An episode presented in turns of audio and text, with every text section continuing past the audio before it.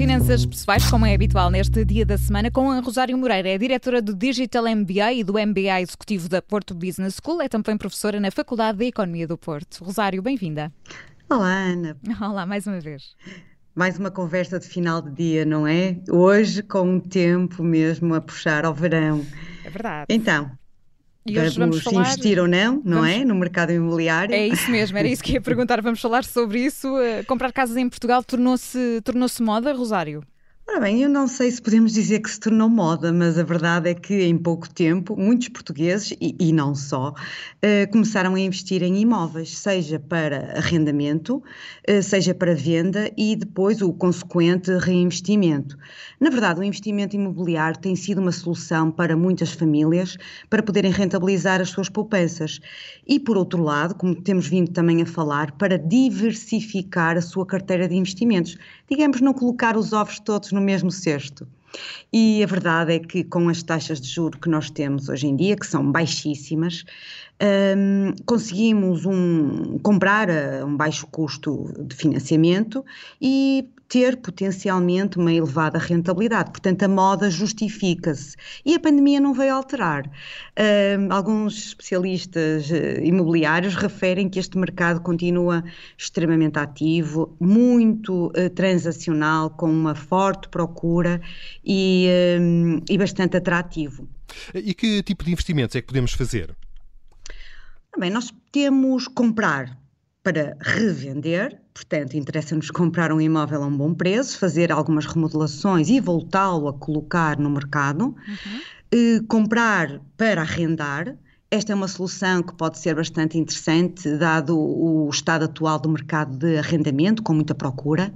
Na prática, o que nós precisamos de fazer é encontrar um imóvel que esteja bem localizado, e isto não significa, Miguel, que, eh, que deva ser no centro da cidade, uhum. e, e também com um preço que permita obter um bom rendimento mensal.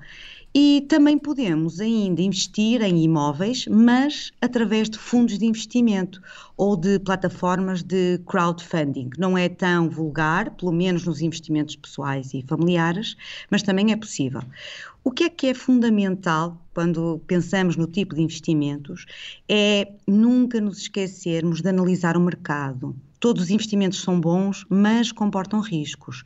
Nós vivemos, ainda estávamos, estava agora a ouvir as notícias da, sobre a Alemanha, vivemos no mundo, eh, como se diz nas nossas escolas de economia e de gestão, no mundo VUCA, que é altamente volátil, incerto, complexo e ambíguo, e, portanto, Neste tipo de investimentos, tal como nos outros, conhecer os riscos e as oportunidades é fundamental. Certo, e por falar precisamente nisso, no conhecimento, o que é que eu devo saber e seguir nas notícias relativamente a este tipo de, de investimento, Rosário? Oh, Ana, logo, desde logo a evolução da banca quanto à disponibilidade que os bancos têm para nos concederem crédito. Uhum. Uh, isto é, há, alturas em que de facto eles estão muito mais um, disponíveis para nos emprestar dinheiro do que outras alturas.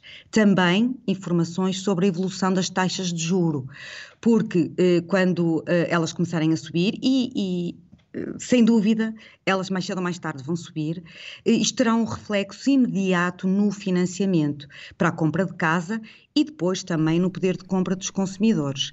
E ainda, se conseguirmos obter mais alguma informação relativamente ao mercado imobiliário, mas assim um enquadramento mais macroeconómico, eh, para além da, das características próprias da cidade, imaginemos que eu pretendo investir na bonita cidade do Porto ou de Lisboa, eh, e também da própria zona, até diria da rua. Isso também é fundamental antes de eh, despender uns milhares de euros eh, neste tipo de investimento.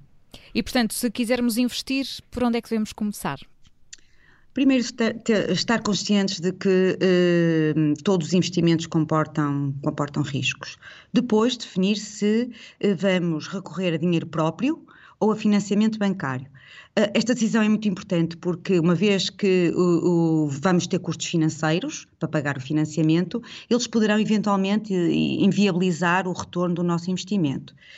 Uh, de seguida, devemos ter em consideração, claro, todos os custos associados. E, portanto, quando eu falo de custos, falo desde o custo financeiro com a compra, que é a soma das, das 12 prestações uh, mensais, dos juros das 12 prestações mensais, uh, no caso de se ter recorrido a um empréstimo, os custos com a manutenção do imóvel, os custos com condomínio, com seguros, com impostos, com potenciais obras e outras obrigações legais. Portanto, somar todos os custos associados a este, a este hum, investimento. Seguidamente, apurar o rendimento líquido, ou seja, subtrair uh, o ganho que nós vamos ter com o imóvel, subtrair todos aqueles custos que eu referi. E depois calcular a taxa de rendimento, ou ainda, como ouvimos vulgarmente falar, da yield.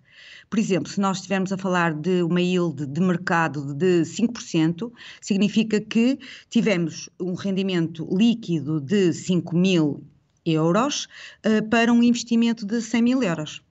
Um, e depois devemos comprar esta taxa de rentabilidade, porque o nosso, o, as nossas poupanças podem ser aplicadas noutro tipo de investimentos, é aquilo que nós também chamamos de custo de oportunidade.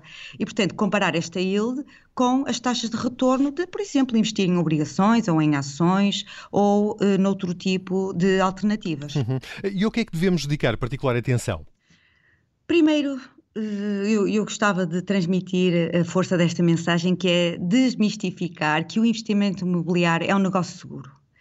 Uh, ele comporta riscos, às vezes riscos elevados, uh, quando estamos em bolhas imobiliárias, por exemplo, como referi há pouco.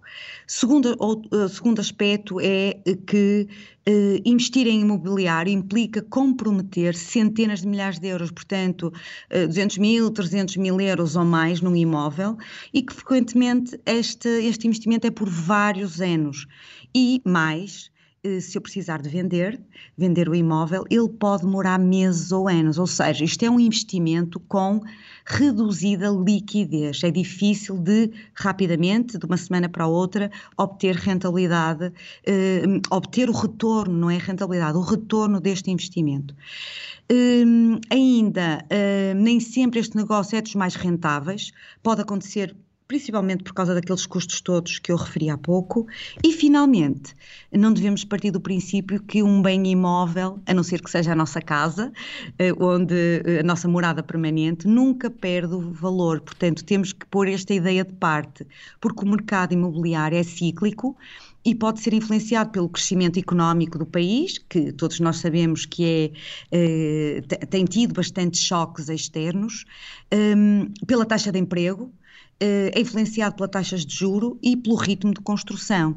Portanto, estes quatro últimos pontos são mesmo importantes ter em consideração antes de eh, partir para o investimento no, no imobiliário. É isso mesmo. A Rosário Moreira está connosco todas as semanas no, num Café e a Conta, a nossa rubrica de finanças pessoais. Gostei muito desta edição, Rosário. Muito obrigada e até para a semana. Desde para a semana. Obrigada.